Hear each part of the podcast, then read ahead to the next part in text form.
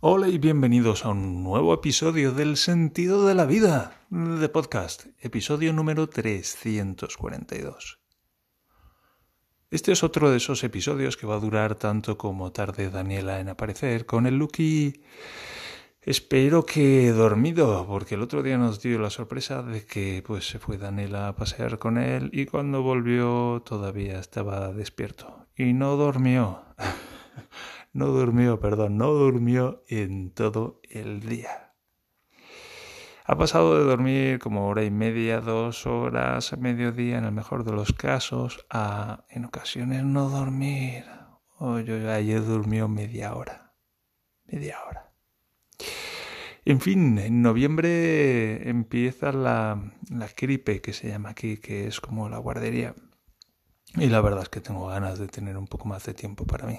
Va a estar cuatro horas diarias por la mañana. Tal vez alguna menos, porque Daniela no quiere que madrugue tanto. Y bueno, pues será un tiempo bienvenido para mí y para mis cosas, que lo echo de menos. En fin, uno de estos podcasts, uno de estos episodios en los que voy a ir improvisando. Por cierto, me viene a la mente lo primero.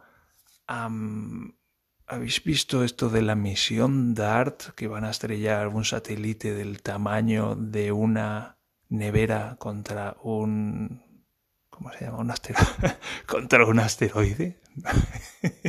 Lo estuve leyendo detenidamente y creo que el impacto tiene lugar esta tarde y es como un asteroide del tamaño del campo de fútbol, de un campo de fútbol, no cómo es, no recuerdo ahora exactamente pero es un asteroide de tal vez dos kilómetros de tamaño que tiene otro asteroide más pequeño que tendrá el tamaño a lo mejor de un campo de fútbol y no, tiene que ser más grande, creo que son más grandes los dos. Y el caso es que el pequeñito está dando vueltas alrededor del grande y están como a tomar por el puto culo de aquí, con perdón por la expresión, que si lo miras desde aquí con un, con un telescopio, pues se ve un punto, leí en el artículo del país.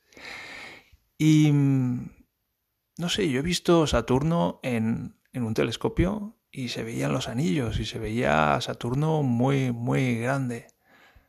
Y pues para que eso esté claro, es que esto si tiene el tamaño de un campo de fútbol o un poco más, pues a lo mejor está más cerca que Saturno, pero al ser tan pequeñito, pues se ve muy pequeño. Total, que han tirado dos satélites. Uno que es el que se va a estrellar, que tiene el tamaño de una nevera, y el otro que tiene el tamaño de un cubo. Bueno, no, no sé qué tamaño tiene, pero es mucho más pequeño. Y va detrás y va haciendo fotos. es un puto flipe.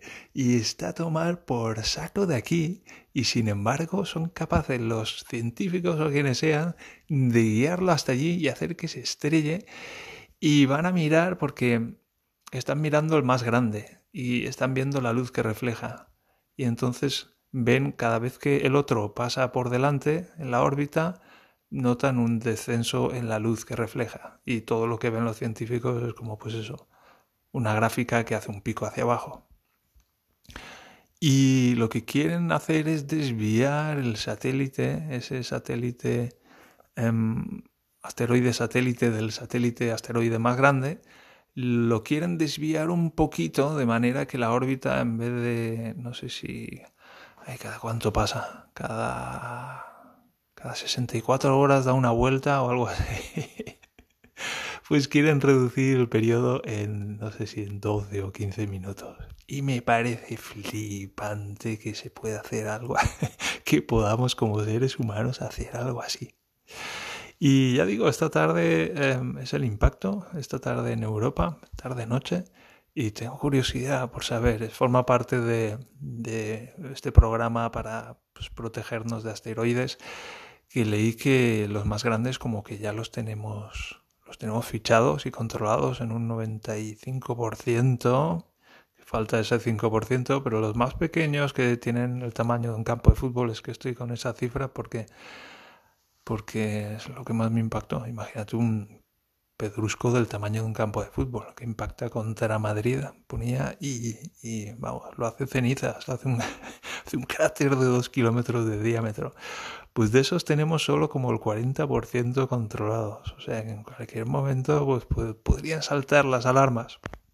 En fin, decían que La probabilidad de que a, uno de nosotros nos impacte un asteroide a lo largo de nuestra vida es más o menos de probable como que, que se incendie en nuestra casa. En fin, relativamente improbable, pero, pero posible. En fin, estaba hoy pensando también, eh, tengo un vecino que tiene, tiene tres niñas y me ha preguntado cuál es la probabilidad de que uno tenga tres hijos y los tres sean del mismo sexo. Pues la probabilidad, lo buscado, es del 12,5%. Y recuerdo que estudié todo esto de las probabilidades en, cuando estudié ingeniería. Me costó bastante, me costó varias convocatorias. Pero claro, ahora lo entiendo, con lo que me cuesta, o me ha costado concentrarme últimamente.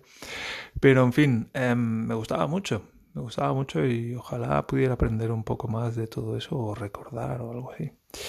En fin, probabilidades. Al final lo importante es si va, si sucede o no. Como me llama la atención, estoy, estoy pensando con todo esto de los ordenadores cuánticos que sí son muy modernos y tal, pero al final es toda una cosa de probabilidades. Y es como, y leí que hay algunos científicos que están metidos en el campo de, este de, la computación cuántica y que piensan lo mismo que yo. Es como que es un gran avance, pero tampoco va a ser un gran avance. ¿Sabes? Es como cuando miro la ranita del tiempo y dice, va a llover van a caer a las 6 de la tarde, van a caer 2 litros por metro cuadrado con una probabilidad del 50%. Y es como, igual llueve, igual no. es como, pues eso ya podría saberlo yo. Miro por la ventana y digo, pues igual llueve, igual no llueve. Y veo que Daniela llega, así que lo voy a dejar aquí. Nos encontramos en el siguiente episodio, que estéis muy bien, que sigáis prosperando y os quiero mucho. Chao.